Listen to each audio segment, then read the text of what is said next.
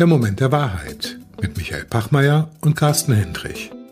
Dieses Mal mit Aya Jaff, Gründerin und Autorin. Carsten, heute treffen wir Aya Jaff. Ich glaube, das wird ein richtiger Dialog über die Generation hinweg. Wir Vertreter der Generation X, Sie Vertreterin der Generation Z. Was glaubst du, was uns da erwartet? Ja, sie hat vor allen Dingen sehr früh angefangen zu programmieren. Da haben wir was gemeinsam. Das interessiert mich am meisten. Ähm, und vor allen Dingen auch ihre Perspektive auf die Gen Z. Ich setze auf diese Generation. Das ist diese Generation, die meines Erachtens ähm, die Strukturen in unseren Unternehmen, in unserer Wirtschaft, in der Politik fundamental verändern kann. Und die Gefahr ist halt, dass die davon so sehr geprägt sind, dass sie das nicht tun. Und ich glaube, da muss man mit ihr mal reden, was sie tun kann dagegen. Ja, und gerne ermutigen wir sie auch als sag mal, Vertreter einer älteren Generation, die aber auch immer noch eine Vision haben und an der Gestaltung der Gesellschaft und der wirtschaftlichen Zukunft teilhaben wollen. Also ich bin sehr gespannt auf Aya Jaff. Auf geht's, Michael. Willkommen zu einer neuen Folge unseres Podcasts Der Moment der Wahrheit. Heute mit Aya Jaff. Liebe Aya, dich zu beschreiben ist auf den ersten Blick gar nicht so einfach. Und das ist vielleicht charakteristisch für die Generation C, die du repräsentierst. Du besitzt eine Leidenschaft für Technik und Finanzen, programmierst seit deinem 15. Lebensjahr und sagst, Programmieren ist für dich ein Instrument der Selbstermächtigung. Du hast Wirtschaft und Sinologie studiert und als Softwareentwicklerin unter anderem für Hyperloop gearbeitet. Du bist Autorin des Bestsellers Moneymakers und Entwicklerin des größten sozialen Börsenplanspiels in Deutschland. Aktuell bist du auf der Suche nach einer eigenen Gründungsidee, die irgendwas mit KI zu tun haben muss. Von der Zeit zur Miss Code ernannt hast du es 2019 auf die Forbes-Liste 30 unter 30 geschafft. Du bist, so muss ich sagen, eine Influencerin. Ich habe dich als eine Person kennengelernt, die neugierig, wissbegierig und gut vernetzt ist, die schnell Dinge erfasst und umsetzen will die mit einer Leichtigkeit durchs Leben geht, aber auch nachdenklich und sich gegenüber selbstkritisch sein kann.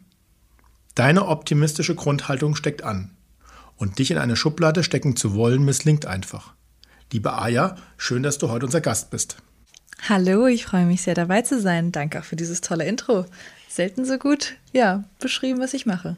Also es stimmt, was wir gesagt haben? Ja, genau. Sehr vieles hast du, finde ich, sehr gut getroffen. Ich musste ein bisschen schmunzeln bei Influencerin, weil das ist immer so ein giftiges Wort, habe ich das Gefühl, in unserer Gesellschaft, wenn man jemanden so beschreibt. Ähm, ich bin da selber sehr vorsichtig, wie ich mich in welchem Raum, also mit welchen Titeln ich mich beschmücke, weil ich weiß, dass manche Menschen da einfach sehr viele Vorbehalte haben. Aber ich bin total frei von diesem Bias, würde ich sagen. Wenn du mich als Influencerin siehst, ich habe auf jeden Fall Einfluss und ähm, genau, arbeite auch mit Brands zusammen. Es ist nicht mein Haupteinkommen, aber es ist auf jeden Fall etwas, was Sinn macht für mich. Auf wen oder was hast du gerne Einfluss? Ich glaube, ich schaffe viel Einfluss auf Menschen, die in meinem Alter sind und jünger, weil ich auch sehr authentisch, finde ich, über meine Gedanken erzähle. Wenn es in Interviews eben darum geht, hey, was hast du für Fehler gemacht, wie stehst du zu diesem Thema, dann habe ich selten eigentlich eine Meinung, die schwarz-weiß ist, sondern ich zeige gerne die Grautöne, die, die mich beschäftigen und auch einfach meine Gedanken dazu. Und ich glaube, einfach authentisch und nahbar zu bleiben und nicht zu sagen, beispielsweise jetzt, keine Ahnung, Coden ist super und toll und jeder sollte es tun, ähm, bin ich dann eher der Meinung, hey, ich sehe mich nicht als typischen Coder, ich habe nicht den Lebensstil eines Coders, aber trotzdem beschäftigt mich Code auch den ganzen Tag. Und das muss nicht heißen, dass ich super gut darin bin, sondern einfach nur, dass wir das, ähm, oder dass ich das zumindest für meinen Job brauche. Funktionieren diese, diese Klischees noch, weil du es gerade sagst, der typische Lebensstil eines Coders? Also ja. ist das so, ne? Also die, die Typen, die irgendwie nur im Keller wohnen und keine sozialen Kompetenzen haben, ist das noch, gibt's das noch? Oder ist das, äh, ich habe das Gefühl, es hat sich ein ja. bisschen aufgelöst, auch dieses Klischee. Wie siehst du das? Ich glaube, es hat sich auf jeden Fall gelockert. Ich weiß nicht genau, also ich habe natürlich diese Bias schon sehr lange in mir drin, weil ich auch mein Informatikstudium also angefangen habe und, und ich habe dann gesehen, okay, diese Leute haben schon ihr ganzes Leben lang gefühlt ähm, programmiert und haben Spiele gespielt und haben einen sehr natürlichen Zugang einfach zu dieser Welt bekommen, den ich nicht hatte. Und wenn man das einmal für sich verinnerlicht hat, dann sieht man das ja immer wieder. Das ist ja auch ne, diese Bias, die man dann selber auch im Kopf hat. Aber ich glaube, ich sehe immer mehr Frauen auch, die einen Quereinstieg, einen erfolgreichen Quereinstieg in die Technologiebranche geschafft haben, die beispielsweise aus der Design-Ecke kommen und dann Fortbildungen gemacht haben. Und die ticken anders und ich, und ich liebe es so sehr, weil man merkt, die haben andere Ideen, die haben andere Ansprüche und andere Motivationen auch, ja, sich da reinzufuchsen. Ich glaube, aus meiner Sicht hat sich eben auch viel verändert. Es hat einen viel kreativeren Charakter bekommen. Mhm. Ich habe auch mal Informatik studiert in den mhm. 90ern. da war ja. irgendwie, war das schon sehr naturwissenschaftlich mathematisch noch geprägt. Also Aha. ein Informatikstudium war eigentlich mehr oder weniger wie, wie ein Mathestudium. Ne?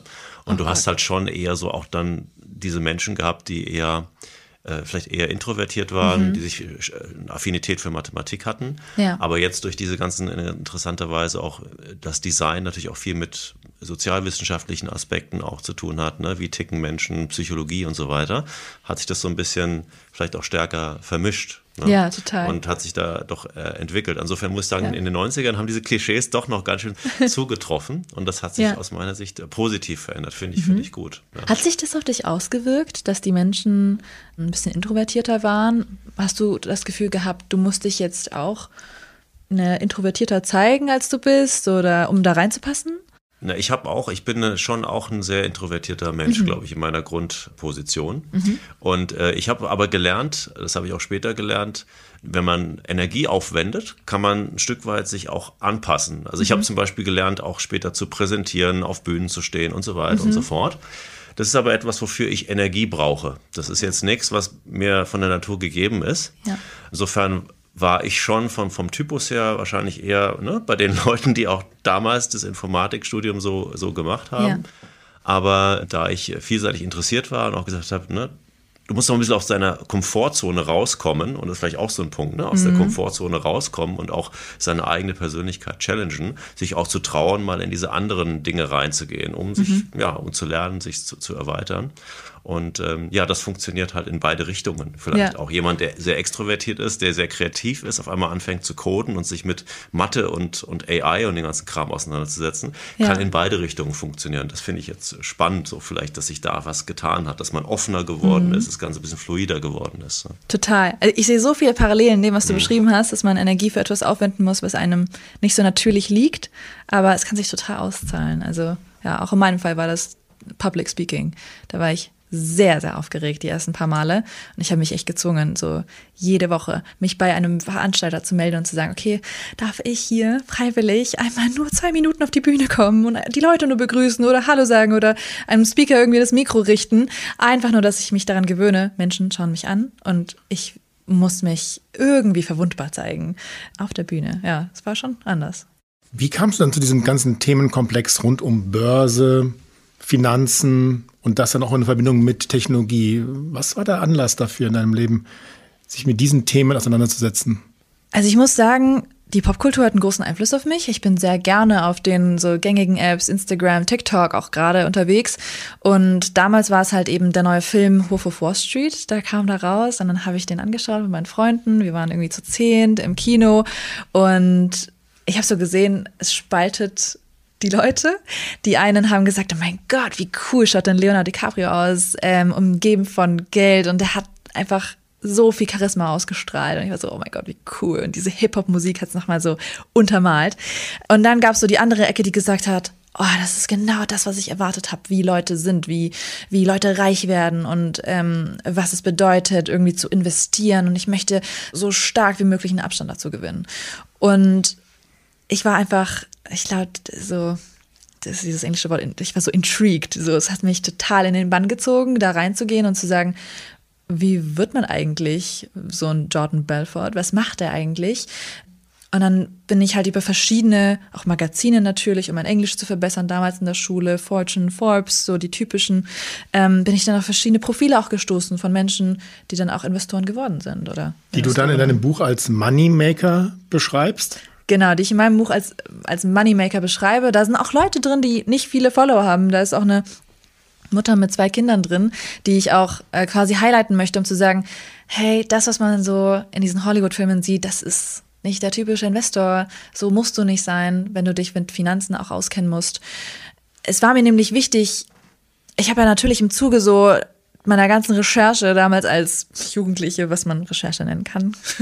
Also ich bin in die Stadtbibliothek gegangen und habe mir Bücher dazu geholt, habe ich dann so irgendwann auch begriffen, oh Mist, wenn wir das so komplett wegkategorisieren und sagen, nur unsympathische, böse Menschen beschäftigen sich mit Geld, dann sind die ganzen Mädels, die ich kenne, die moralisch gut sein möchten und alles super toll, immer durchdacht äh, machen möchten, die werden irgendwann ein Problem haben, weil wir haben dieses Rentenproblem, wir haben diese, ja, ungelösten, ich sage jetzt mal, Finanzprobleme, wo man sagt, okay, wie verdiene ich Geld, wie verhandle ich, wenn all diese Themen kategorisch schon wegfallen, weil man mit 15 gelernt hat, das machen nur Menschen, die dubiose Moralvorstellungen haben, dann ist das halt ziemlich, naja, ziemlich unvorteilhaft, um ein anderes Wort nicht verwenden zu müssen. Ja. Was glaubst du, woher kommt das, dass die Menschen so ein negatives Bild haben über Finanzen, über Geld, teilweise auch über Unternehmen und erst recht über die Börse? Und was ist deine Intention, dem etwas entgegenzusetzen? Ich möchte nur soweit dem etwas entgegensetzen, ähm, solange es den Leuten Vorteile bringt. Also wirklich ganz klein gedacht. Als Jugendliche zu checken, hey, wir haben ein Rentenproblem, wir müssen anfangen zu investieren, das war für mich Grund genug zu sagen, wir müssen uns das Thema Finanzen mal anschauen und wir dürfen uns nicht nur darauf verlassen, wie die Popkultur Finanzen darstellt, weil ansonsten lerne ich ja nur von Hip-Hop-Lyrics irgendwie was dazu, was, wie ich investieren soll. Die paar Sachen habe ich mit reingetan, damit ich die Leute nicht verliere und sage, hey, du kennst doch diesen Song von Jay-Z, da hat er doch gesagt, investiere nicht alles auf einmal. Zumindest kannst du dir das mal anschauen. Dass ich diese Brücke schaffe, zu sagen, du bist kein böser Mensch, wenn du dich damit auseinandersetzt, weil am Ende des Tages will ich nicht, dass meine Freundinnen, ne, wir wissen ja alle, Altersarmut ist ein weibliches Problem auch, dass meine Freundinnen best, also schlechter dran sind, nur weil sie, mh, mm, weil sie sich ja mit 15 schon mit diesem Stereotyp auseinandergesetzt haben und das dann nie wieder, nie wieder angeschaut haben. Also das ist mir so, so wichtig, weil ich merke es immer wieder, wenn Leute auf mich zukommen, sagen, wie verhandle ich denn am besten? Was darf ich denn erwarten?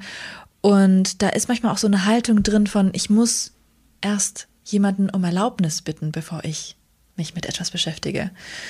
Und dieses, ich muss jemanden um Erlaubnis bitten, bevor ich ein Unternehmen starte, eine Idee starte, einen Podcast mache, äh, jemanden einlade nach einer oder äh, kündige, was auch immer, das finde ich ist so das, was ich aufbrechen möchte. Man braucht keine Erlaubnis das ist, wofür ich zumindest auch, glaube ich, öffentlich so ein bisschen stehe. So, du musst nicht etwas zu Ende studiert haben, um eine Meinung darüber zu haben. Du musst nicht etwas, du musst kein, der, du musst kein Experte non plus ultra sein in diesem Fach, um zu sagen, hey, da läuft doch gerade was schief, oder nicht? Woher kommt das, dass wir uns das nicht trauen, selber Unternehmen zu gründen? Ist das ein kulturelles Ding hier in Deutschland, dass wir gar keine Unternehmenskultur haben im Sinne von Gründungskultur, dass es immer nur bestimmten Menschen, Gruppen, Familien überlassen war in der Vergangenheit, das zu tun? Was glaubst du, woher kommt das?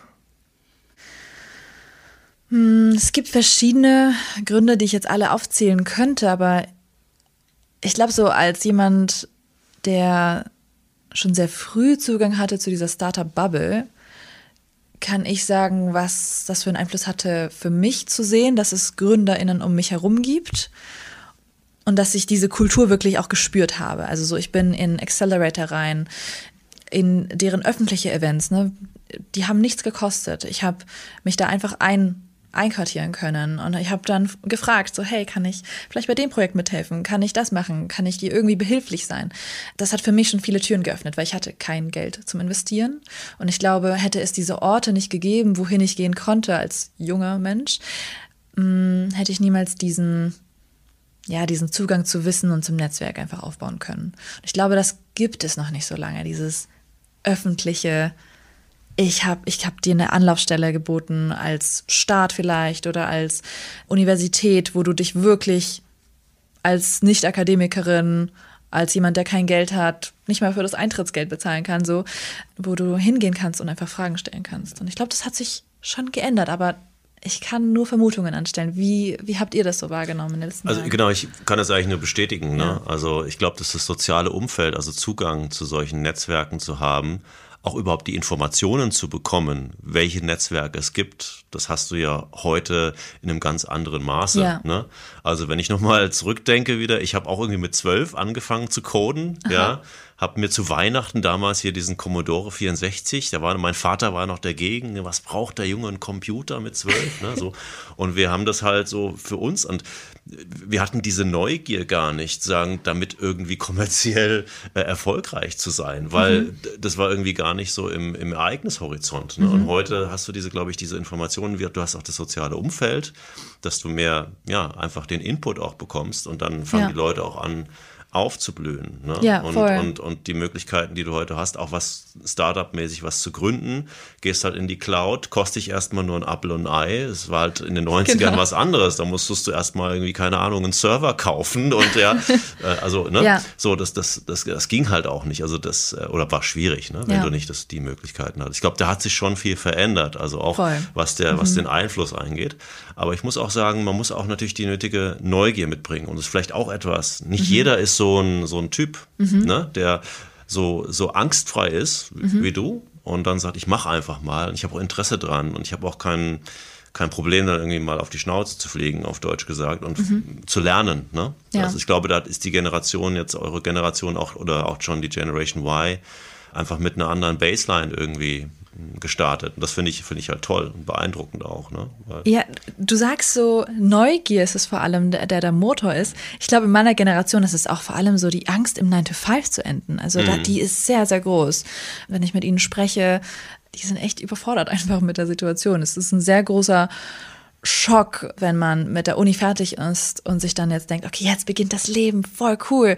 Und für viele heißt das eigentlich erstmal überteuerte Mieten, kaum Zeit für Freunde und ein Job, wo du komplett in der Einsteigerposition erstmal bist und dann wieder konfrontiert bist mit diesem, mit dieser Hierarchie. Zumindest sehr, sehr oft in meinem Freundeskreis. Und ich merke so, dann kommt erstmal so der Gedanke auf, okay, ich wechsle auf Teilzeit und dann kommt wieder dieses Rententhema auf, okay, aber wie, wie zahle ich dann da ein? Und dann äh, versucht man so kleine Nebenbei-Businesses aufzubauen und so begründet sich dann auch so diese ganze YouTube-Welt und dieses YouTube-Universum von, wie baust du dein Business nebenbei auf? Wie machst du deine ersten 1000 Euro im Monat? Und keine Ahnung, Shopify und eigene Brands aufbauen und es geht so viel einfach darum, bisschen Energie zu schöpfen aus der Arbeit, die man macht, weil es, ja, es überfordert einfach und brennt irgendwann, glaube ich, die Nerven durch, wenn man etwas macht, woran man nicht ist mit Herz. Hast du mal auch in einem Konzern irgendwie auch gearbeitet und diese Erfahrung gemacht, 9 to 5? Ich habe mal bei ThoughtWorks gearbeitet. Das ist ein Softwareunternehmen. Für eine sehr kurze Zeit habe ich einen Einblick bekommen, wie es ist, wie die Strukturen da funktionieren. Also ich war Junior Developer. Ich hatte jetzt, ne, ich war jetzt nicht in den, in den wichtigen Meetings, sage ich jetzt mal, und habe gesehen, wie wirklich Entscheidungen getroffen werden. Aber ich habe gesehen, dass da schon eine Art Erwartungshaltung ist, früh da zu sein, auch wenn es Gleitzeit gibt. So, das hat mich total verwirrt, so am Anfang. Gleitzeit, ah, entspannt. Und dann habe ich aber gesehen, ah nee, okay, da gibt es schon eine bestimmte Zeit, wo man da sein muss. Aha, okay. Und dann ist es 17 Uhr, die Leute wollen eigentlich nach Hause. Ah nee, da findet noch ein Meetup statt, wo die irgendwie Programmierer irgendwie eingeladen haben. Und dann, äh, okay, das heißt dann zwei Stunden später komme ich heim. Ah ja, und dann bin ich irgendwann zu Hause angekommen in meiner Einzimmerwohnung, hatte 600 Euro pro Monat zum Leben und das mit quasi, also ich musste davon die Miete zahlen und war dann so erstmal konfrontiert damit, oh shit, was, was bereite ich mir zum Essen zu? Wann mache ich die Wäsche? Äh, ich räume nichts mehr auf. Ich werde eigentlich nur noch duschen, schlafen und dann am nächsten Morgen wieder um 7 Uhr morgens da sein.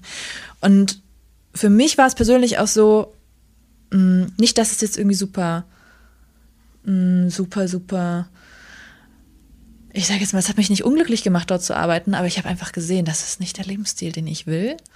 Mich beschäftigen 3000 andere Dinge noch und ähm, das kann das Unternehmen unmöglich irgendwie mit auffangen. Genau, und das hat mich dann total motiviert, da links und rechts zu gucken, okay, was kann man noch machen? Weil ich einfach gesehen habe, diese Konzernstrukturen wirklich, für mich funktioniert es nicht. Und dann habe ich mal zwei Jahre lang als Head of Communications in einem Digital Hub gearbeitet, sprich mit sehr vielen Startups auch und habe sie dann begleitet. Das hat mir dann schon mehr gefallen. Das war viel freier. Ich konnte mir mehr aussuchen, wann ich wie arbeite. Ähm, aber das war es dann auch nicht ganz, weil ne, diese vollkommene Freiheit, wenn man die einmal geschmeckt hat so ein bisschen, dann will man, glaube ich, also ich will zumindest mehr davon.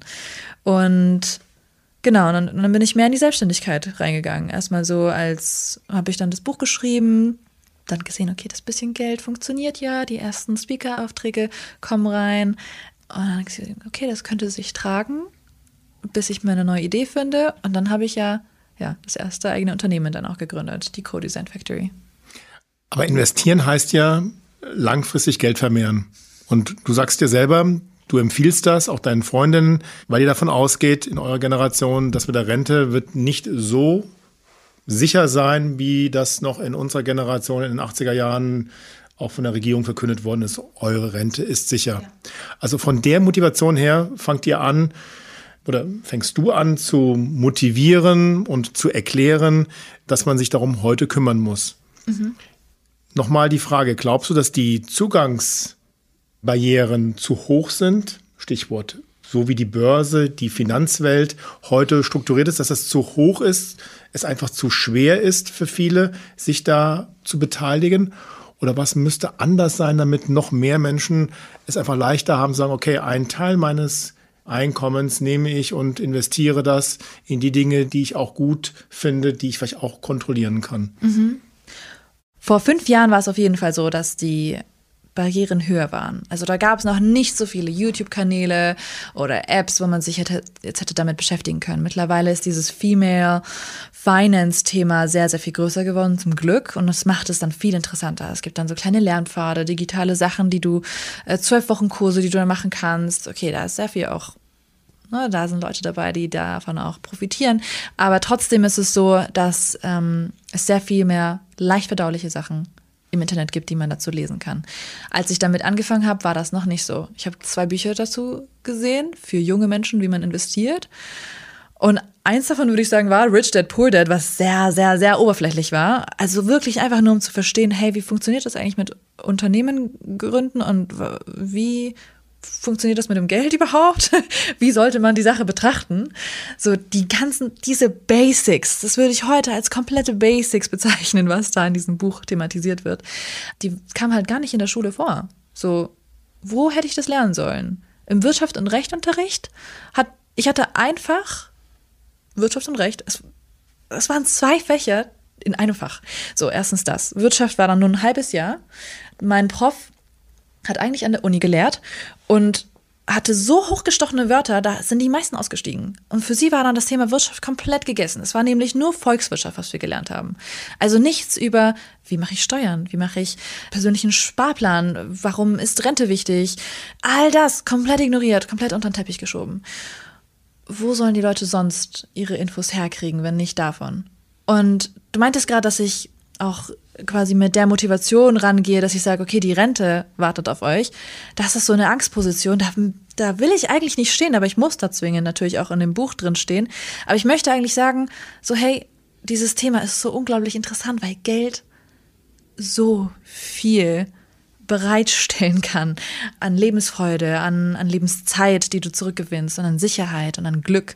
Weil in unserer Gesellschaft, finde ich, wird so immer oft betont, ja, Geld ist ja nicht alles. Und dann möchte ich entgegnen, aber Geld ist so viel. Geld ist so viel. Und ich finde, mh, mm, ich will nicht aus einer Angstposition heraus immer argumentieren müssen, sondern ich möchte auch einfach sagen, wer sich damit mehr beschäftigt, der wird hoffentlich ein paar Hebel finden, um seine Lage zu verbessern. Und wenn es gar nicht möglich ist, dann bin ich immer sowieso dafür, dass man sich politisch auch einsetzen sollte, um, um diese Dinge einfach auch anzugehen und für eine Partei einzustehen, die das vielleicht verändern möchte.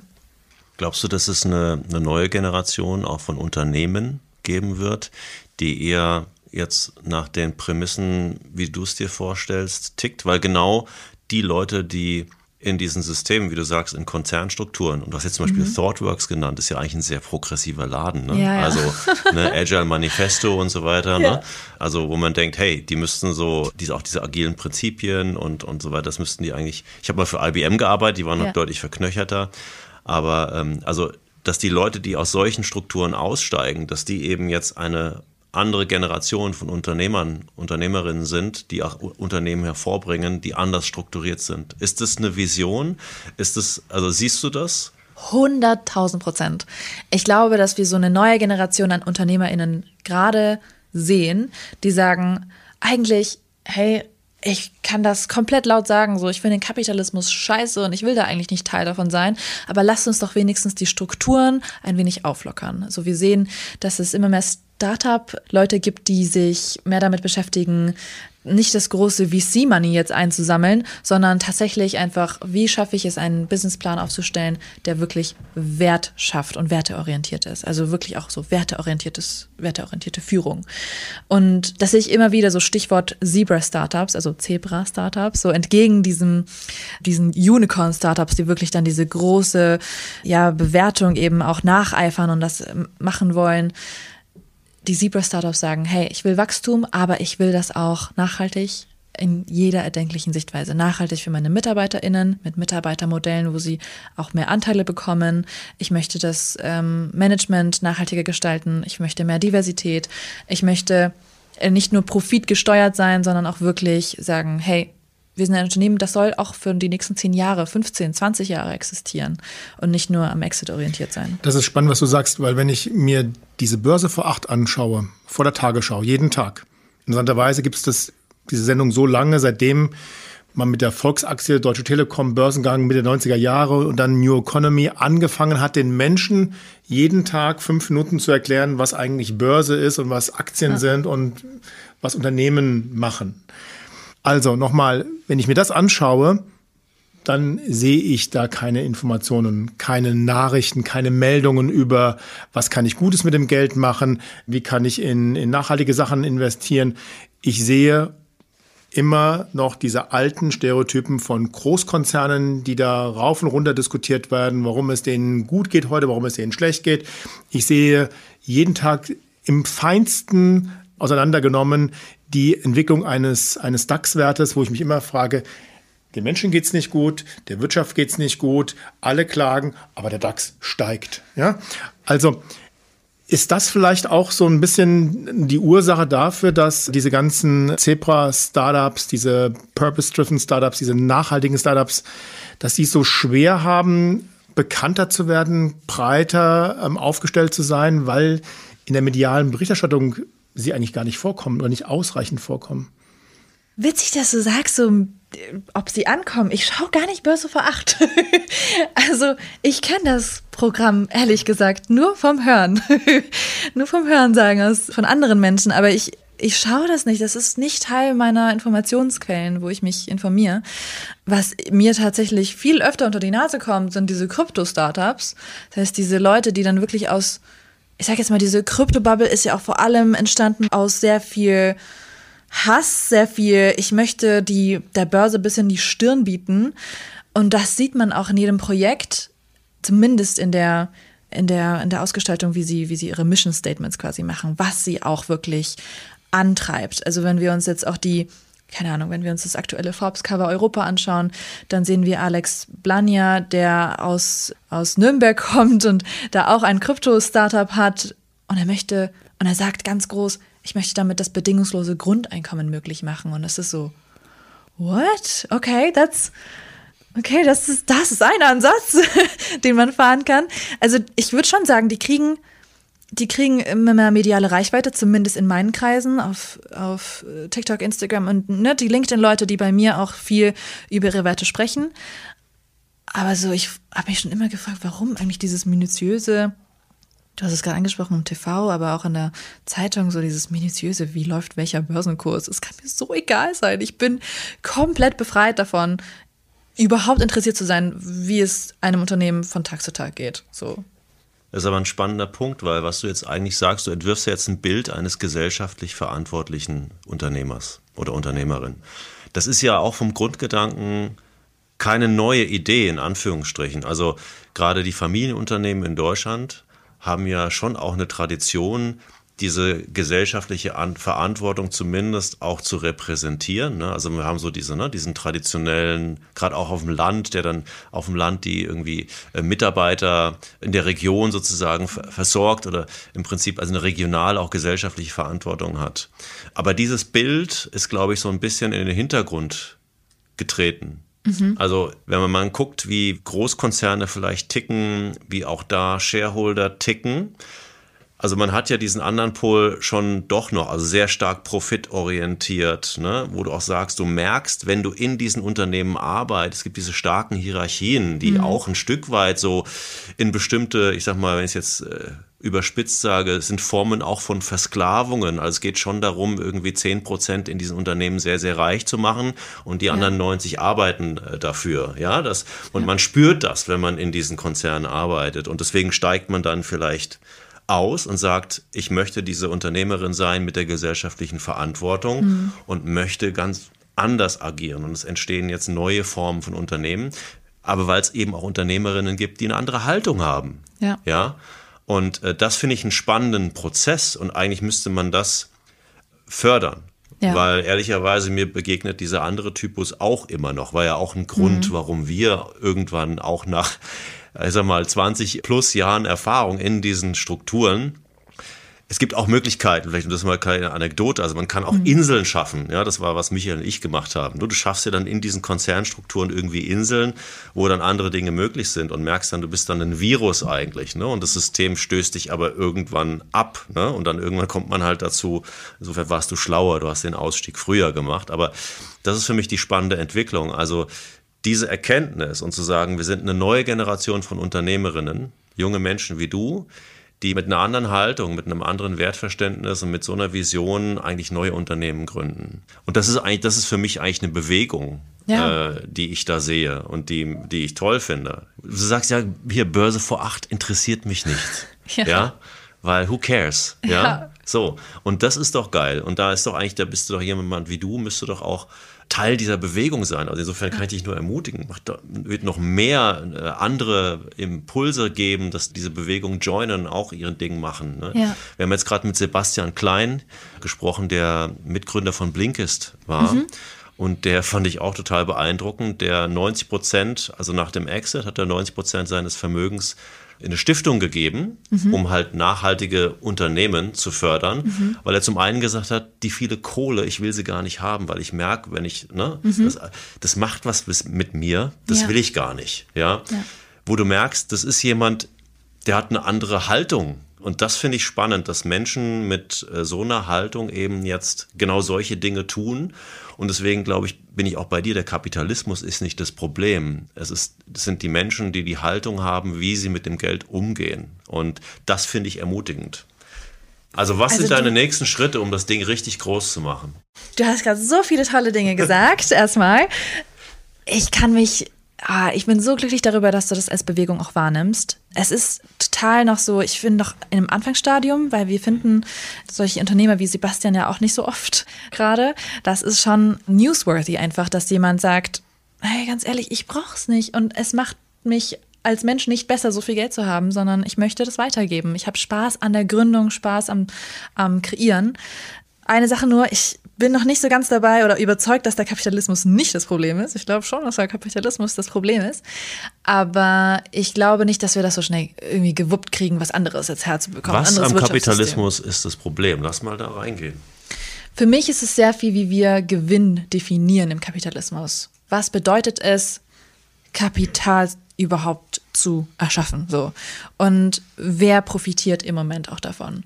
So, wir sehen, die Schere wird immer größer, so über die Zeit, zwischen Arm und Reich, zwischen es gibt jetzt viel mehr Milliardäre als noch vor zehn Jahren. Es gibt viel mehr Menschen, die in Wohnungsnot leiden. Und das ist für mich etwas, das hat mit dem System selber so zu tun. So, Unternehmen, die wir so definiert haben, dass sie finanzielle Anreize bekommen, viel zu wachsen und nicht nachhaltige Ressourcen zu verwenden. tragen zum Klimawandel bei, tragen dazu bei, dass wir uns immer weiter einfach wegfressen, so literally, so auf dem Planeten. Wir können irgendwann nicht mehr, nicht mehr leben. Und das ist schon ein kapitalistisches Problem. Und ich glaube, dass wir, das war auch irgendwie länger mal so eine Vision, mit der ich gespielt habe, so müsste die Börse denn nicht anders strukturiert sein? Müssten wir nicht Anreize schaffen, ein Long-Term Thinking wirklich reinzubringen, so Anreize zu schaffen. Hey, ein Unternehmen, was ein Mitarbeitermodell hat, wo viele Leute Anteile auch kriegen können und Teil der Kapitalschöpfung sind und wirklich an der Erfolgsstory, dass sie wirklich einfach ja, dass sie abgesichert sind. Müsste, müssten diese Unternehmen nicht besser bewertet werden, müssten mhm. diese Unternehmen dann in Aktienwerten nicht steigen. Das sehen wir heute so noch nicht. Aber es gibt erste Ansätze wie äh, The Long-Term Stock Exchange. Das kann man nachschauen, die sind gerade noch nicht so ganz aktiv, aber die haben so die ersten Unternehmen so quasi im Onboarding quasi dabei. Twilio ist dabei. Da werden genau diese Kriterien genannt. Also Nachhaltigkeit auf jeder Ebene angeschaut und dann übersetzt in den Unternehmenswert. Und das finde ich spannend. Wie gut ist diese Bewegung organisiert? Weil ich nehme das nämlich auch wahr, dass es sehr wohl Ansätze gibt. Maja Göppel, mit der wir ja auch schon einen Podcast gemacht haben letztes Jahr, arbeitet auch mit vielen anderen daran, die Bewertungskriterien von Unternehmen zu verändern. Weg von rein Umsatz und Gewinn und damit sozusagen rein nur nach dem Profit, den ein Unternehmen vorgibt, in den nächsten Jahren zu machen, ein Unternehmen zu bewerten, sondern eben auch andere äh, Kriterien da reinzunehmen ökologische Kriterien, soziale Kriterien. Ich sage ja auch immer, warum ist ein Unternehmen erfolgreich, wenn es nur, weil es technologisch geht, Arbeitsplätze rationalisiert? Warum kann nicht mhm. eine Supermarktkette von uns und auch an der Börse anerkannt werden als ein erfolgreiches Unternehmen, wenn es sagt, wir könnten zwar diese zwei Kassiererjobs auch wegrationalisieren, machen wir aber nicht. Wir lassen sie da, weil das unser soziales Engagement ist. Es ist wichtig, Arbeitsplätze zu erhalten. Mhm. Und deswegen nochmal meine Frage, wie gut ist diese Bewegung? Vielleicht kannst du die nochmal charakterisieren. Wer ist dabei? Und was ist dein Teil in dieser Bewegung und wie gut ist die organisiert, dass die den nötigen Push auch bekommt und was fehlt gegebenenfalls noch? Also, wir nennen das Ganze Bewegung. Ich kann aber noch keinen oder keine Anführerin dieser Bewegung äh, wirklich für mich zumindest bestimmen. Ich sehe im Silicon Valley immer wieder Menschen, die sich natürlich auch beispielsweise gegen diese Tech-Unternehmen richten und dann offen und ehrlich so Kritik üben an der Ethik, an der Moral. Trotzdem sehe ich nicht, dass jetzt der Ethikrat mit Respekt natürlich auch behandelt wird. Im, Im Zuge von Profitmaximierung fallen diese Menschen dann meistens immer weg oder werden dann nicht mehr beachtet. Und ich glaube, wir sind gerade noch sehr am Anfang Menschen wie Maya Göppel sind unglaublich wertvoll, die das Problem so gut benennen können und so gut wirklich mal eine Übersicht schaffen von wo stehen wir eigentlich gerade und wie wichtig ist es, dass wir das schaffen. Ich bin aber auch der Meinung, dass wir mehr Projekte brauchen, wie beispielsweise Long-Term Stock Exchange, die einfach mal zeigen, hey, so könnte das ausschauen. Es ist nicht komplett zu Ende gedacht. Es hat noch sehr viele Ecken und Kanten, aber es ist zumindest ein Projekt, wo wir sehen, hey, so könnte man einen Beirat gestalten, so könnte man ein Unternehmen gestalten, so könnte wirklich eine Börse der Zukunft ausschauen. Was bräuchte die Börse der Zukunft für dich? Wie müsste die aussehen? Hast du ein Bild? Also sie bräuchte auf jeden Fall verschiedene Kriterien, die in diesen Aktienwert reingespielt werden, die wie du schon sagst, ökologischer Natur sind, aber auch sozialer Natur. Ich bin mir noch nicht so sicher, was die genau, was die einzelnen Punkte genau sein sollen, aber für mich ist sowas wie ein Mitarbeitermodell auch einer der Punkte, die angeschaut werden müssen. Oder halt eben auch die Transparenz der Lieferketten beispielsweise, dass das mit reinspielt. Oder auch für mich spielt es zum Beispiel keine Rolle, wie viele Frauen unbedingt an der Spitze sind, sondern eher wie feministisch sind die Menschen, die an der Spitze sind. Das würde mich mehr interessieren, dass vielleicht so eine Art ich weiß nicht, so, so ein so ein unabhängiger Dritter, der da reinkommt und sagt, okay, hier sehen wir eine Führungskultur, die das und das ermöglicht, im feministischsten Sinne. Und dass dann halt Leute auch ermutigt werden, auf lange Sicht zu investieren. Also nicht kurzsichtig zu investieren und zu sagen, okay, Ich bin nur diese zwei Jahre dabei und das war's. Genau, das wären so, glaube ich, die Grundpfeiler, die ich zumindest sehen würde. Und dafür braucht es halt eben so Thought Leader. Die würde ich mir sehr, sehr wünschen. Also wirklich ein, ein Buch, was jetzt rauskommt und was diese Bewegung einmal zusammenfasst und einmal sagt, da stehen wir, da muss es hin. Ich würde es mir wünschen, weil ich selber noch das Gefühl habe, ich kenne noch nicht alle Akteure, die hier schon Gedanken dazu geäußert haben. Und ich würde es mir vor allem wünschen, weil ich merke, dass dieser Frust so groß ist in der Generation, in meiner Generation, boah, da, werden, da wird man auf offene Türen, glaube ich, einlaufen. Also das, das geht gar nicht anders. Der Frust ist so, so groß. Der Klimawandel ist da. Leute haben ihren Lebensstil schon verändert. Wir sehen, irgendwie 20 Prozent der jungen Leute sind schon vegan. Und das ist, die bestimmen ja schon, in welche Richtung sich die Unternehmen jetzt auch orientieren müssen. Und das ist wichtig. Gäbe es in diesem Bild noch Millionäre? Auf jeden Fall. Gäbe es Milliardäre? Weniger. ich sehe keinen Grund, Milliardär zu sein. Ich sehe es wirklich nicht. Also, keine Ahnung, wenn man dieses, wenn man diese Bestätigung will, dann, dann werde ich persönlich einen Scheck ausstellen in Gold und sagen, du hast den Kapitalismus gewonnen. Hier, bitteschön. Okay, aber bitte gib dein Geld in andere, auf andere Sicht irgendwie aus. Du brauchst das nicht zu horden. Es gibt so viele Menschen, die das brauchen. Ähm, ja, das macht für mich keinen Sinn. Ist das für dich auch ein Teil des Problems? Also du hast eben vorhin die, die, die Schere angesprochen. Eine Handvoll Menschen, sage ich mal, das gilt für Deutschland und global sowieso, mhm. die im Prinzip die finanzielle Power haben, sage ich mal. Und ich glaube, wir sind alle auch schlau genug, dass wir sagen, finanzielle Macht heißt auch politische Macht, weil natürlich ja. da es auch einen Zusammenschluss gibt oder zumindest auch über diese Machtposition auch Einfluss zu nehmen, wenn man sich Wahlkämpfe in den USA anschaut und so weiter, ne, die finanziert werden müssen. Ist das genau auch ein Teil des Problems, also dass man sagt, die, die konzentrierte wirtschaftliche Macht, die auch eine politische Macht ausdrückt, an der wir ansetzen müssen in einer, in einer Zukunftsvision, um das aufzulösen?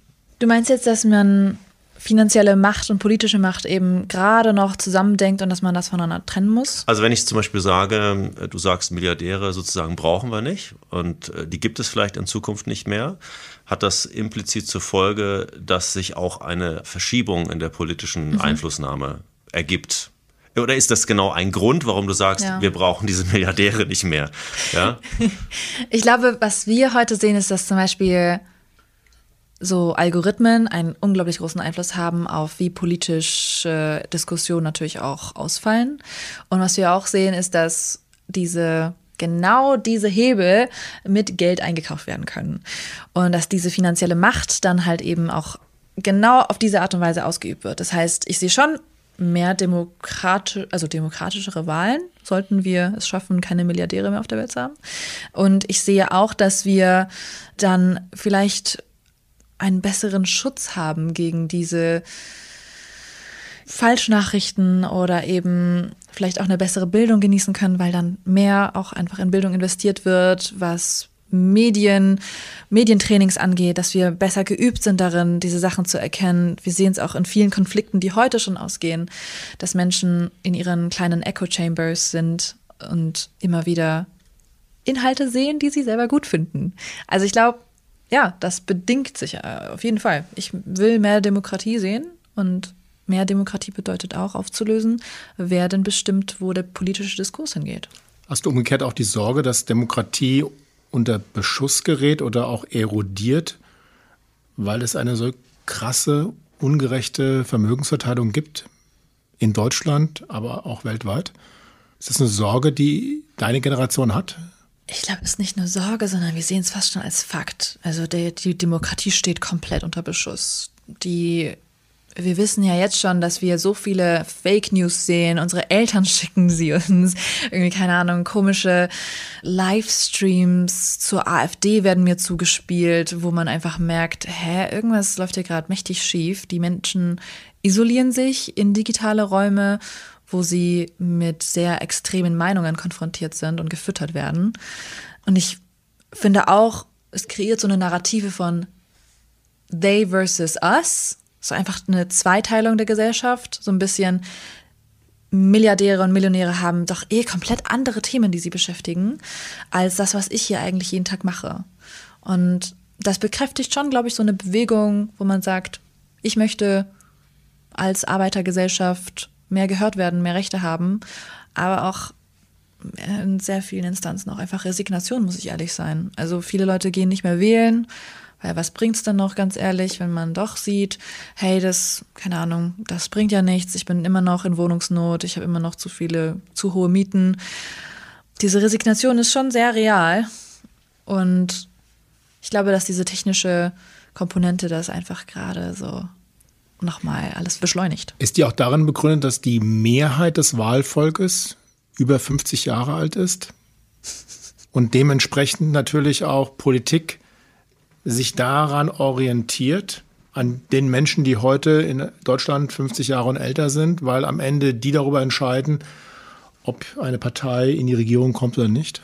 In Deutschland 100 Prozent. Auf jeden Fall hat das Alter der Bevölkerung damit zu tun, wie die Wahl ausgeht.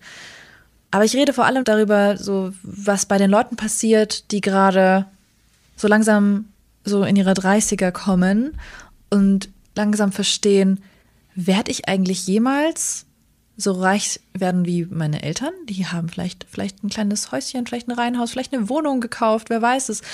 Und dann schaut sich derjenige um und weiß gar nicht, wie er die Anzahlung schaffen soll für die Wohnung oder für, ein, für eine Immobilie. Oder weiß, okay, ich muss dann jetzt mein ganzes Leben arbeiten, nur um das zu schaffen und ich bin nicht mehr glücklich, wenn ich das habe. Das kreiert, glaube ich, so den echten Divide und man merkt, es gibt dann so Leute, die dann entweder sagen, ich werde ich werd Wutbürger und wähle dann die AfD, weil alles, was bisher so war, einfach mir nicht zuhört. Und dann gibt es aber auch Leute, die dann sagen, oh Gott, ich will gar nicht mehr in die Politik reingehen, überhaupt. Ich,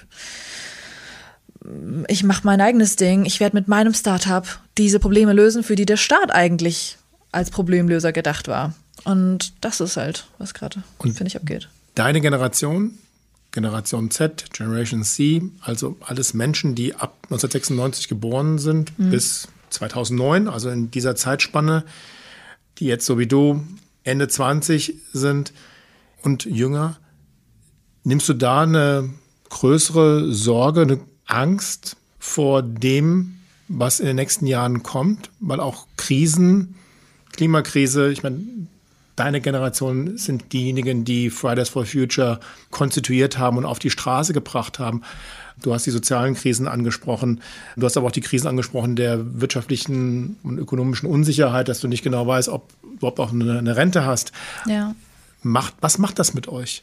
Ich glaube, jetzt ist es ganz wichtig, über meine Identität zu sprechen. Nämlich, ich bin jemand, ich bin eine People of Color, nennt man das, POC. Jemand, ich würde mich selber nicht als eine weiße Person beschreiben, die jetzt, ich sehe mich selber nicht in den Rängen repräsentiert von Fridays for Future, beispielsweise. Ich sehe mich nicht in den Listen wieder, wo die Menschen viel verdienen in Konzernen. Ich sehe mich nicht in der Politik wieder. Ich sehe mich eigentlich fast nirgendwo wieder, wo meine Meinung wiedergespiegelt wird. Kannst du kurz erklären für unsere Zuhörerinnen, warum du dich als People of Color mhm. identifizierst?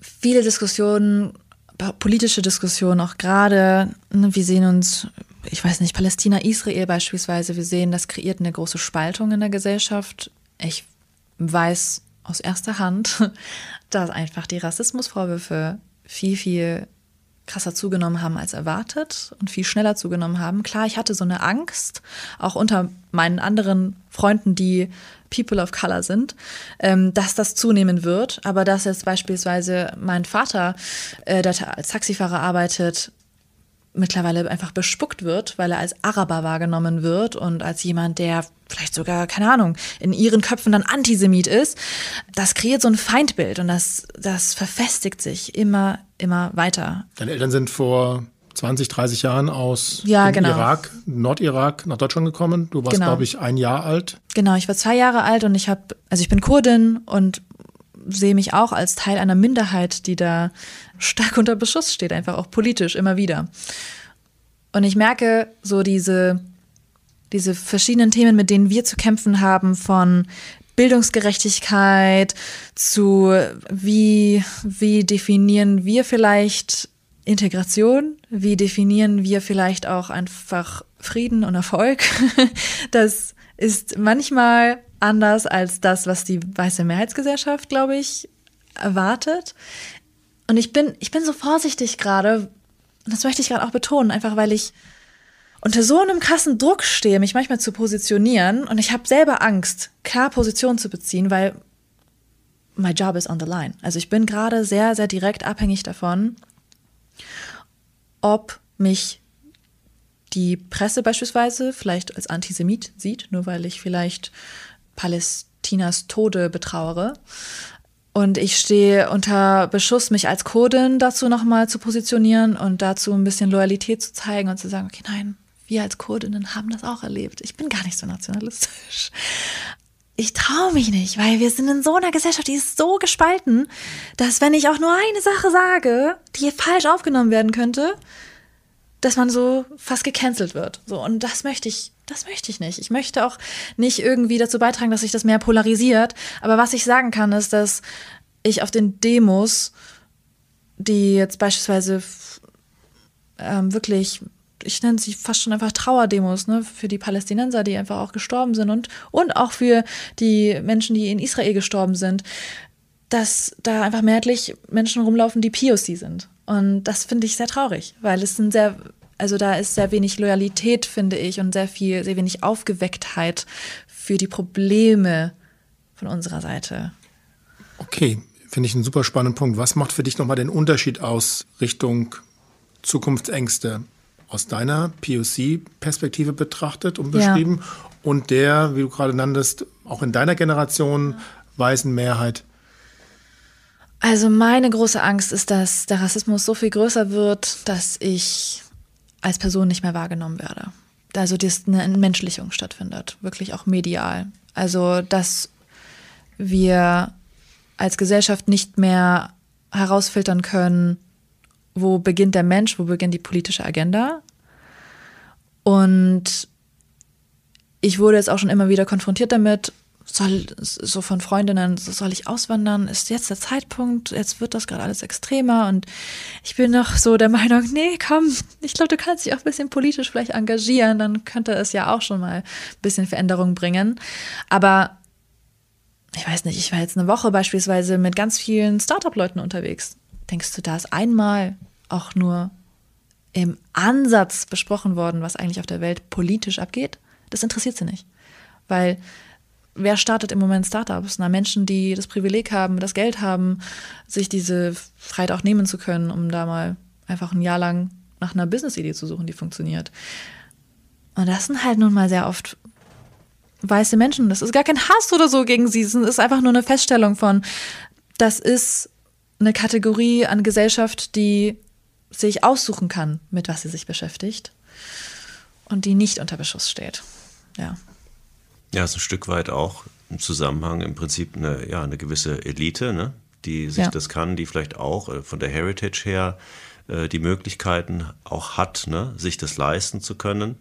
Und genau. am Ende ist das vielleicht auch ein Thema, wo dann diese, diese Spaltung immer weiter auseinandergeht. Genau. Weil die auch diese anderen Seiten gar nicht kennengelernt haben. Ja. Wenn du immer nur in so einer Bubble existierst, ja hast du gar nicht diese, diese Erfahrung. Ne? Genau. Ich habe Michael letztens auch, wir hatten irgendwie, ich glaube mit Sebastian war das, ne? also diese Erfahrung auch mal zu machen als Student. Ich habe mal als Student auf dem Bau mhm. gearbeitet, mhm. ja. Einfach mal, um diese Erfahrung äh, zu machen, einen Einblick mal zu bekommen. Was sind so die Lebensgrundlagen von Menschen, die halt vielleicht so, so einen Job machen? Mhm. Ne? auch wenn du das nur mal vier Wochen machst, aber es ist irgendwie, es, schärft so ein bisschen deinen ja. Blick auf, auf die Welt und du kommst einfach mal mit den Leuten in Kontakt. Und das ist ja der Punkt, die Leute kommen gar nicht mehr in Kontakt miteinander, sondern ja.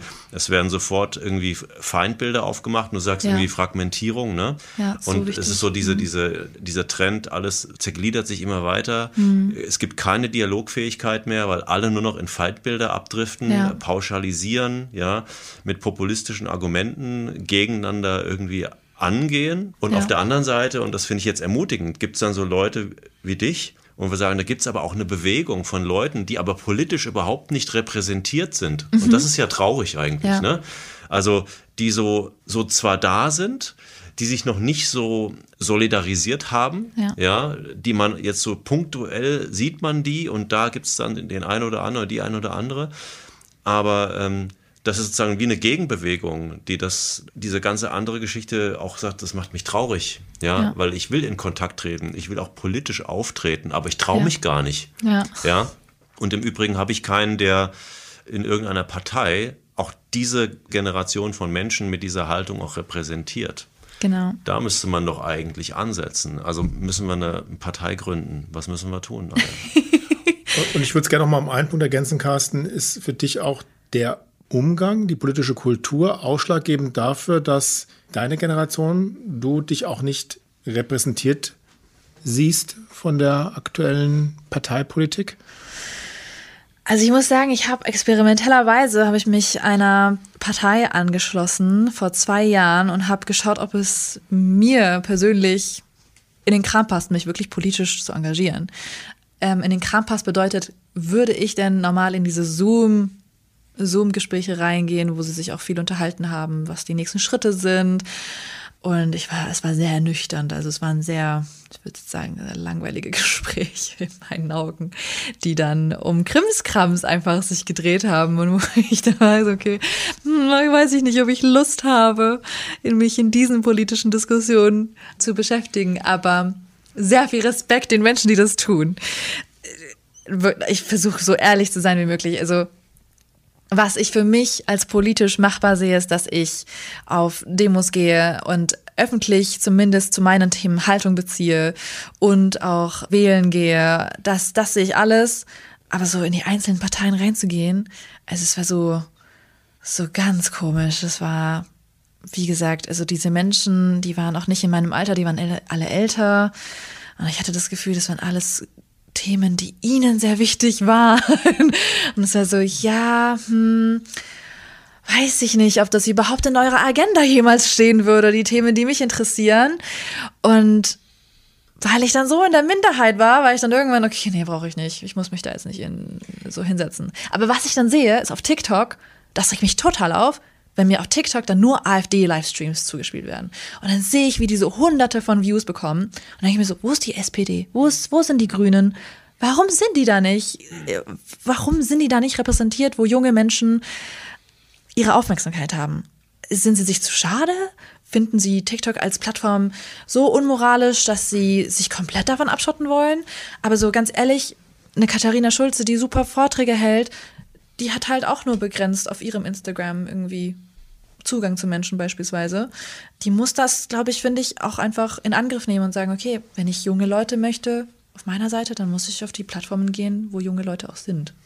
Also meine Analyse geht ja dahin, dass zum einen auch diese Strukturen, auch Parteien überhaupt gar nicht in dem digitalen Zeitalter angekommen sind. Mhm. Ja? Das heißt, alle Strukturen, alle Rituale kommen aus einem prädigitalen Zeitalter.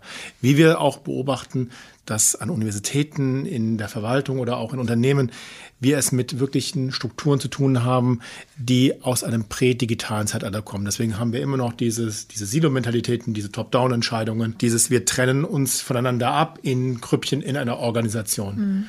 Da ist gleich mal meine Frage, was glaubst du, wie auch in deiner Generation ihr euch davor schützt, dass ihr gar nicht Teil dieser Strukturen werdet, weil ihr werdet ja von denen geprägt, ja. Mhm. Eure ersten Jobs sind genau in diesen Strukturen. Und das Zweite, was mir bei den Parteien immer einfällt, ist, das, was du beschreibst, beschreiben viele andere ja auch. Und man sieht ja auch den Rückgang in den Mitgliederzahlen, nicht nur bei den Parteien, guckt dir auch die Gewerkschaften an, guckt dir die Arbeitgeberverbände an, Tarifbindung nimmt ab und all dieses. Auf der anderen Seite ist unsere, unsere Gesellschaft, unsere, unsere Demokratie, ist eine Parteiendemokratie. Mhm. Das heißt also, es ist schon auch die Frage an uns alle, die sagen, diese Strukturen finden wir nicht gut, dann ziehen wir uns wieder raus. Dann sind es aber diejenigen, die da übrig bleiben, die dann mhm. am Ende entscheiden, mhm. wie Integration funktioniert, wie wir auf Rassismus in einer Gesellschaft reagieren, wie wir Vermögen besteuern, nicht besteuern. Also ist es nicht auch eigentlich unsere Aufgabe zu sagen, okay, wenn wir diese Strukturen nicht gut finden, wenn deine Generation diese Strukturen nicht gut findet und das schon reflektiert hat, also schon einen Schritt weiter ist, müssten wir nicht da eigentlich aktiv eintreten und sagen, wir haben das verstanden, diese Strukturen kommen aus einem prädigitalen Zeitalter, wir sind dafür da, diese zu verändern. Wir treten ein in die Unternehmen, in die Hochschulen, in die Parteien, in die Verwaltung und machen es anders. Oh, ich wünschte, das würde in großem Stil so stattfinden, aber wir sind einfach nicht genug junge Menschen hier in Deutschland. Es gibt sie, die jungen Menschen sind in den Konzernen drin. Sie wollen es anders gestalten, aber ich glaube, vieles erhängt sich einfach auch in Deutschland an dem Thema von, weiß nicht, wie war dein Bildungsweg? Hast du die nötige thematische Relevanz, ähm, um dich mit diesem Thema zu beschäftigen? Wie kommst du auf Menschen irgendwie, ja, wie wirst du einfach wahrgenommen? Und wenn man, ich weiß nicht, jetzt das Beispiel jetzt an mir. Wenn ein Unternehmen jetzt nach einer Frau suchen würde, die programmieren kann, dann würde ich ja komplett aus dem Raster fallen. So, die suchen nach einer Frau wahrscheinlich, die Informatik studiert hat im Bachelor, besser noch im Master, wenn sie in Führungsposition sein möchte. Gut, habe ich beides nicht. So, und was jetzt? So, es wurde nie innoviert, wie man diesen Funnel irgendwie verändert. Und dann wollen sie auch noch jemanden, der viel reisen kann und ich weiß nicht, vielleicht auch noch keine Ahnung, ein paar Mal so Auslandsaufenthalte auch gestalten kann. Und dann denke ich mir so, okay, nee, ich habe ja noch meine Eltern, äh, bei denen möchte ich auch einfach sein, weil mir das wichtig ist. Ich möchte nicht zu sehr mit dem Job beschäftigt sein. Ich würde mich niemals darauf bewerben, wenn das die Kriterien wären. also ich falle aus dem Funnel raus, einfach nur, weil die Menschen, die gerade in dieser Führungsposition sind, unfähig sind, uns anzusprechen. Und das, das ist halt so, eine ganz große Sache, wo ich ja auch persönlich mit Unternehmen spreche und denen Tipps gebe, wie sie sich aufstellen sollen. Also dafür werde ich gebucht. So, wie kann ich als Tech-Unternehmen mehr Frauen in meine, in meine Abteilung bringen? Aber ist dann denen Menschen klar, dass sie fundamental ihre Strukturen verändern müssen? Überhaupt nicht. Die unterschätzen das komplett. Das ist, was mir auch mit der Co-Design Factory immer wieder quasi aufgefallen ist. Unternehmen setzen ein paar tausend Euro einfach nur erstmal an für erste Experimente. Und dann denke ich mir so, okay, da kommen wir nur so weit. Also das ist vielleicht, vielleicht für ein erstes Gespräch ganz gut mit verschiedenen Stakeholdern, aber dann ist das Geld auch schon weg. Also da muss sehr, sehr groß eigentlich gedacht werden und mal wirklich ne, da muss, da muss viel, viel größer angesetzt werden, um zu sagen, die ganze Struktur, das Unternehmen, die Menschen, die gerade in Führung sind, die müssen gerade jetzt gewettet werden, um zu schauen, passen die noch von der Mentalität her? Sind die schnell genug? Ja, sind wir gerade bei dem Punkt. Wir haben gerade, äh, Michael, du hast dir diese Studie ausgegraben, ne? Von, wo war die her? Bertelsmann Stiftung, Bertelsmann. bezüglich der Innovationsfähigkeit von Unternehmen gemessen 2019 vor Corona und 2022. Und da sieht man sehr schön, es gibt so verschiedene Innovationsmilieus in Deutschland, wie Innovation, also gerade wenn sie radikal ist, gerade wenn es darum geht, fundamental Neues zu entwickeln, dass das abgenommen hat und mhm. dass die Innovation, die bewahrt, also in dem Sinne eine konservative Form von Innovation, dass das zugenommen hat. Ja, und, dass in, und dass die Unternehmen auch weniger innovativ sind mhm. über die letzten vier Jahre. Was ja, und dass sich, ich weiß nicht, waren um die 20, 30 Prozent der Unternehmen, die sich überhaupt äh, so einschätzen, dass sie sagen, wir haben die richtige Innovationskultur fürs digitale Zeitalter. Mhm. Also im Prinzip, dass die Führungskräfte, die verantwortlich sind für diese Unternehmen, in der Selbsteinschätzung sagen, wir haben das nicht hingekriegt. Wir haben mhm. keine Kultur geschaffen, in der wir ja, Innovationen für das digitale Zeitalter machen können. Das deckt sich 100 Prozent mit mhm. unseren praktischen Erfahrungen. Ich meine, ja. warum tun wir uns das an? Ich meine, wir machen Transformation, wir gehen in diese Unternehmen rein und wollen helfen, das zu verändern, befähigen zu verändern, aber das deckt sich genau mit unseren Erfahrungen. Also ja. wie kriegst du es hin, bei Menschen, die in Führungsverantwortung sind, im Prinzip den Schalter so umzulegen, dass sie ready werden für eine neue Zukunft mhm. und der Innovation, eine andere Form von Innovation, die vielleicht auch ein bisschen mehr Mut braucht, mhm. ja, das überhaupt umzusetzen, weil die Erfahrungen, die die gemacht haben, auch die Ausbildung, die die haben, ist ja eine ganz andere. Die mhm. kommen ja jetzt nicht so wie du, sondern die haben irgendwie ein MBA gemacht, die sind genau, haben sich auf diese Jobs beworben, sind dann wahrscheinlich genommen worden, weil sie auch viele Männer waren, mhm. ja, die werden eben dann vielleicht nicht irgendwann schwanger oder, ne, und die waren vielleicht äh, in Harvard oder sonst wo und haben diese Education, haben die Praktika gemacht, immer Performance getrieben, ne, immer auf mhm. Leistung. Und die sind halt mit diesem Mindset in, in ihre Führungskarriere gemacht sind da auch politisch hochgekommen. So, und jetzt sitzen die da und sollen diese Unternehmen verändern. Und im Selbstzeugnis sagen sie jetzt, nee, haben wir, kriegen wir nicht hin. Ja. Und mein Ansatz, unser Ansatz ist zu sagen, wir konzentrieren uns viel mehr auf die Next Generation, also auf die nächste Generation von Führungskräften, egal ob jetzt in zivilgesellschaftlichen Organisationen, in Wirtschaft, Wissenschaft, Politik, Verwaltung. Und machen denen A erstmal bewusst, dass sie aufpassen müssen, dass sie nicht geprägt und sozialisiert werden in diesen alten prädigitalen Strukturen und damit genauso diese, dieses Silo-Denken weiter reproduzieren, weil das ist nämlich das, was wir beobachten. Wir beobachten an vielen Stellen, also ganz exemplarisch, guck dir an, es gibt, ich glaube, ein Viertel aller Bundestagsabgeordneten sind unter 40 Jahren verhalten sich aber Großteil genauso wie ihre Altvorderen, weil sie nur das, was sie in den letzten 10, 15 Jahren in Parteistrukturen gelernt haben, reproduzieren. Jetzt sind sie an der Macht, hätten die Möglichkeit, als Abgeordnete auch Strukturen zu verändern, aber das machen sie nicht. Es sind aber diejenigen, die in den nächsten Jahren dann auch im Staat, in der Verwaltung Führungsaufgaben übernehmen. Und das Gleiche kannst du auch gucken ähm, in der Wirtschaft. Schau dir an, wie an Universitäten, in Business Schools Führungskräfte ausgebildet werden, wie Managementseminare funktionieren. Da kriegst du das alte Zeug beigebracht und dann wunderst du dich, dass dann ein Mitte 30-Jähriger oder Jäger, die dann halt ähm, auf einmal in einem Vorstand ist, sich genauso verhält wie die ältere Generation in diesem Vorstand, weil sie eigentlich nur das Verhalten reproduziert. Also und dann dafür auch gelobt wird. Und dafür auch noch gelobt wird, natürlich, weil das ist ein selbsterhaltendes System. Also heißt, ja. wir versuchen schon viel stärker eigentlich diese nächste Generation von Führungskräften anzusprechen und mit denen daran zu arbeiten, dass sie das zum einen verstehen, dass sie Fähigkeiten aufbauen, dass sie nicht so stark sozialisiert werden, um dann auch anzufangen, Unternehmen ganz anders zu bauen. Und da ist nochmal meine Frage, wie siehst du da die, die Bereitschaft oder die Fähigkeit deiner Generation, sich diesen Sozialisierungen, diesen Prägungen zu entziehen und wirklich auch radikal Neues zu denken, neue Ideen zu entwickeln? Also erstmal, diese Arbeit, die ihr macht, ist so unglaublich wichtig, weil das ist ihr... Ein bisschen Masochismus, aber... Ja, aber das glaube ich. Aber das ist auch einfach dieses, worüber ich am Anfang gesprochen habe, Erlaubnis geben, auch einfach anders zu denken. Weil ganz oft habe ich nämlich das Gefühl, ich darf gar nicht erst überhaupt irgendwas vorschlagen gerade, weil sonst werde ich gekillt sofort und verliere den Auftrag und verliere alles. Aber wenn ich Zuspruch habe von Menschen, die beide Seiten kennen würden und sagen, hey, es gibt tatsächlich Erfolgsmodelle, das sind die Menschen, ich verbinde dich da mal mit jemandem, der da schon aus Erfahrung sprechen kann, dann weiß ich, ach so, ja, okay, dann habe ich Wind unter den Flügeln und weiß, okay, nee, ich habe hier meine Argumente, ich habe meine Erfolgsmodelle, ich kann das vorschlagen. Nur dazu kurz so die zwei Cent. Und was mir hilft, das zumindest zu reflektieren, ist was ganz Normales, nämlich über meinen Arbeitsalltag zu sprechen mit meinen Freundinnen.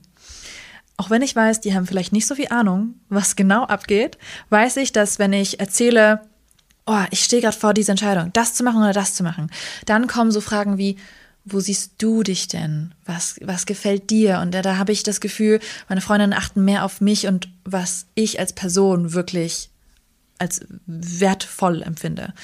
Und das ist ja ein bisschen der Führungsstil, wohin ich zumindest hinkommen möchte, im größeren Stil, darauf zu achten, was bringt dem Menschen, Zoom in, mir, meinen MitarbeiterInnen vielleicht, was bringt ihnen wirklich dann Mehrwert? Und was, und wo kann ich sagen, nee, scheiß auf Profit, das brauche ich gerade nicht. Ich brauche das viel, viel eher. Ich, ich, brauch, ich muss auf dieses Kriterium mehr achten, damit die Leute auch bleiben, damit sie glücklich sind, damit das alles funktioniert. Und das ist einfach so ein bisschen zurück zu den Basics, zurück zu den menschlichen Gesprächen und weg von diesen kompletten Zahlenanalysen, sondern sagen, hey, wo stehst du als Mensch? Wie fühlst du dich? In welcher Welt möchtest du leben in fünf Jahren?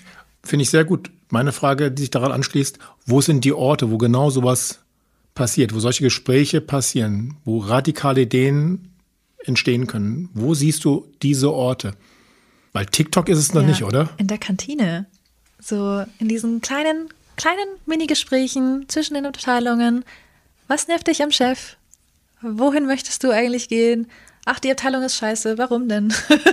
Und dann so ein bisschen dieses, ach, lästern ist, ist, ein, ist ein sehr negatives Wort, aber tatsächlich das untereinander austauschen von, welche Strukturen gefallen dir und welche nicht.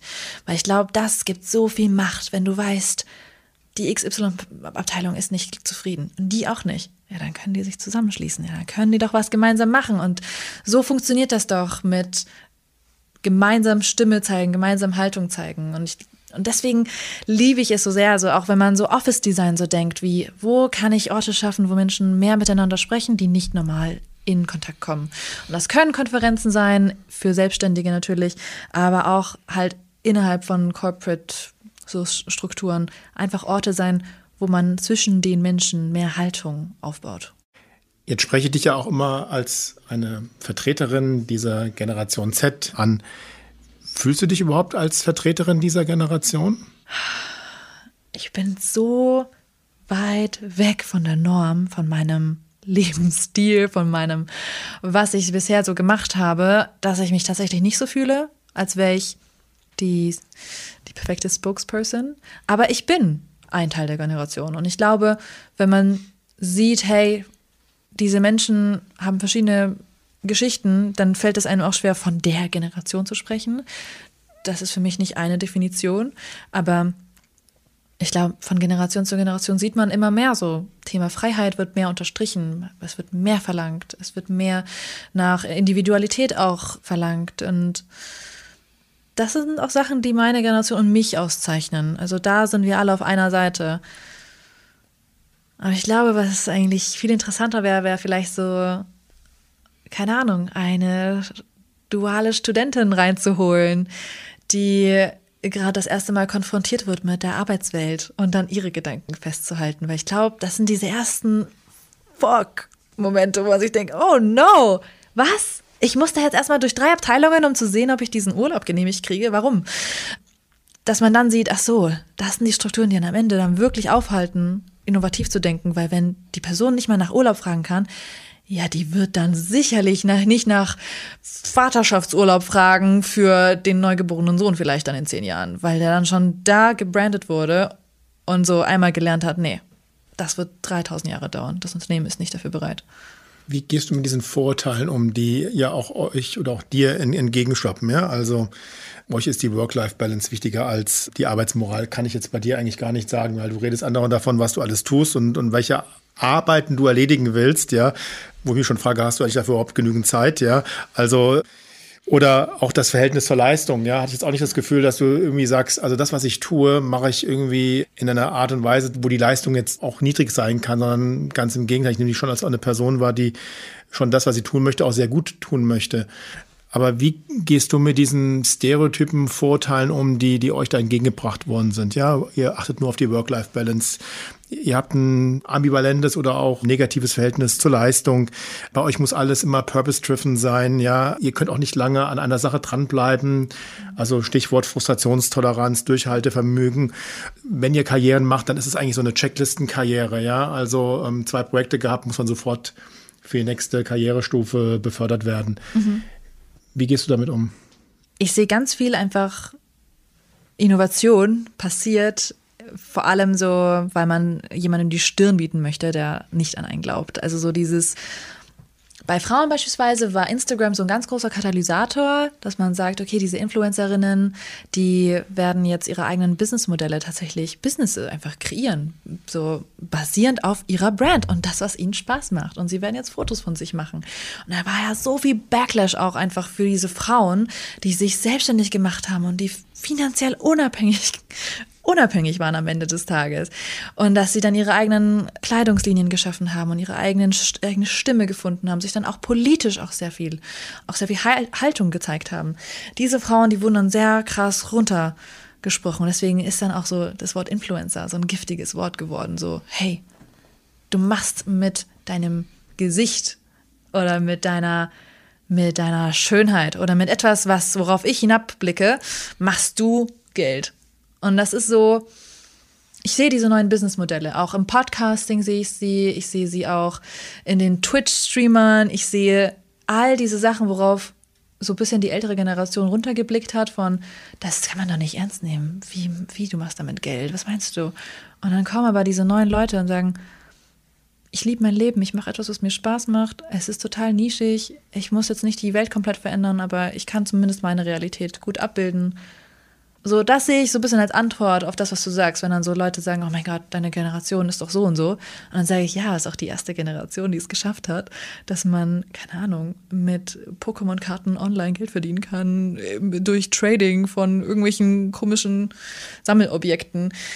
Und es ist so, ich finde es witzig gerade zu sehen, was alles so an neuen Verdienstmöglichkeiten aufkommt, aber auch an so welche Ansprüche ich auch habe an meine Leute. Ich würde niemals sagen, dass ein neuer Gründer die Verantwortung hat, den Kapitalismus irgendwie zu lösen oder aufzubrechen. Nee, ich weiß, es liegt nicht im Bereich des Machbaren gerade für den Einzelnen, sondern ich habe da auch sehr viel Verständnis. So, hey, du arbeitest in einem Konzern. Ich weiß, dass du sehr busy bist. Du kannst das gerade nicht alles komplett auf den Kopf hauen, auch wenn sich die ganze Welt gefühlt über dich echauffiert. also, ne, das ist so ein bisschen die, das, was ich sehe. Ganz, ganz viel. Ich zeig's euch.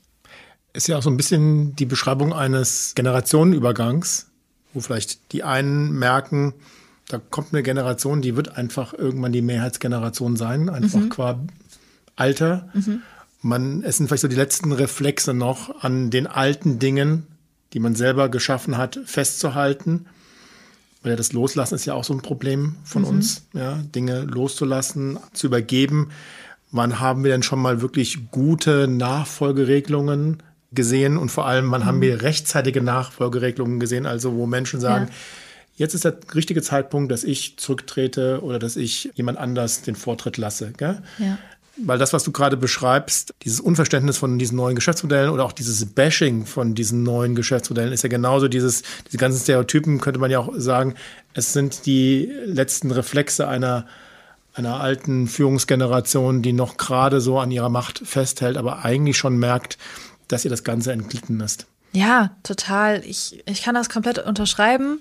Und ich sehe aber auch, die ältere Generation versucht natürlich das Ganze immer mehr ernster zu nehmen und versucht das dann wieder in so ganz viele Corporate-Strukturen auch umzuwandeln. Unternehmen merken ja, also arbeiten sehr viel mehr mit Influencern natürlich auch erst zusammen und haben das so für sich entdeckt. Ach so, vielleicht ist es ja gar nicht so dumm, äh, mit diesen Menschen zusammenzuarbeiten. Aber es klappt irgendwie nicht so ganz, weil die versuchen nicht authentisch zu sein, sondern die versuchen was zu verkaufen und da hängt da hängt's dann halt, weil das ist so es ist so inauthentisch und ich habe das Gefühl, meine Generation ist so, so, so allergisch geworden gegen etwas, was unauthentisch ist, dass sie sofort damit reagieren mit ihrer Kaufkraft. Also so, entweder es spricht mir zu und ich verstehe die Vision von diesem Produkt oder ich verstehe es nicht und ich werde das komplett als etwas Fremdes einkategorisieren. Das merkt man auch beim Trading. Also wenn ich jetzt in meinem Instagram frage, was war dein erstes Investment, dann sagen 80 Prozent der Leute Krypto. Diese Umfrage habe ich schon mal gemacht. Die meisten Leute denken, sie verstehen Krypto, Krypto besser als ich kaufe jetzt einfach mal eine Aktie von Mercedes. So, excuse me?